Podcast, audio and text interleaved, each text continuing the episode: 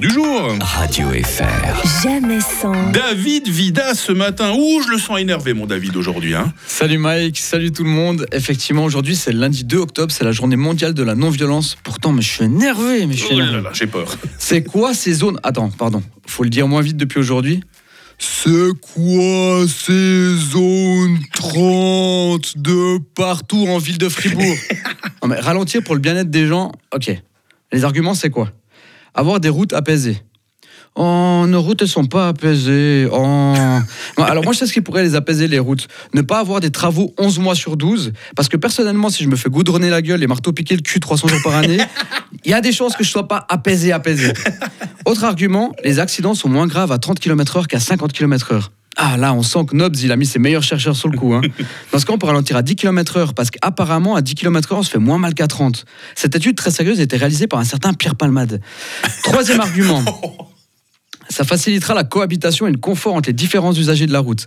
Alors c'est vrai, rien qu'en venant ce matin à la radio, j'ai senti à quel point les gens étaient détendus. Ça se voyait qu'ils étaient tous joyeux et si contents de rouler en marche arrière aux seuls endroits où il n'y avait pas de bouchons. Il n'y avait aucune envie de meurtre sous-jacente dans le regard des automobilistes qui baissaient leurs fenêtres pour insulter poliment un cycliste qui les dépassait par la droite. Yes.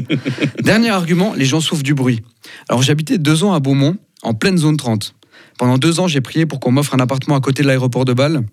oui. Ah, la vitesse, elle n'a pas changé grand-chose. hein. Si les gens en ont marre du bruit, moi je pense qu'on pourrait commencer par faire, taire, par faire taire Claude Rugo. Le taux de migraine, il diminuerait comme le nombre de catholiques depuis le début de l'année. En réalité, je suis pas contre la zone 30. Mais comme ça a été dit, les gens roulent déjà à une moyenne de 25 km/h en ville. Ça va être aussi efficace que d'interdire des burkas que personne n'a jamais vus.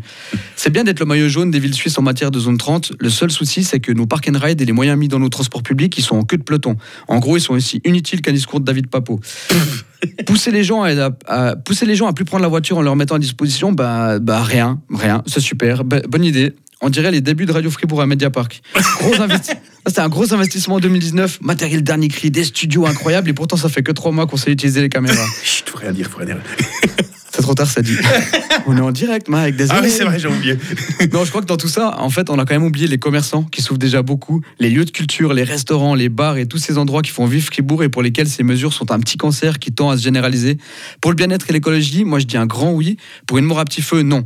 Alors bonne journée à tout le monde et faites attention sur la route. Merci, David. Allez, bonne journée. Radio FR. Jamais sans. Lord Betrave demain matin, 7h24.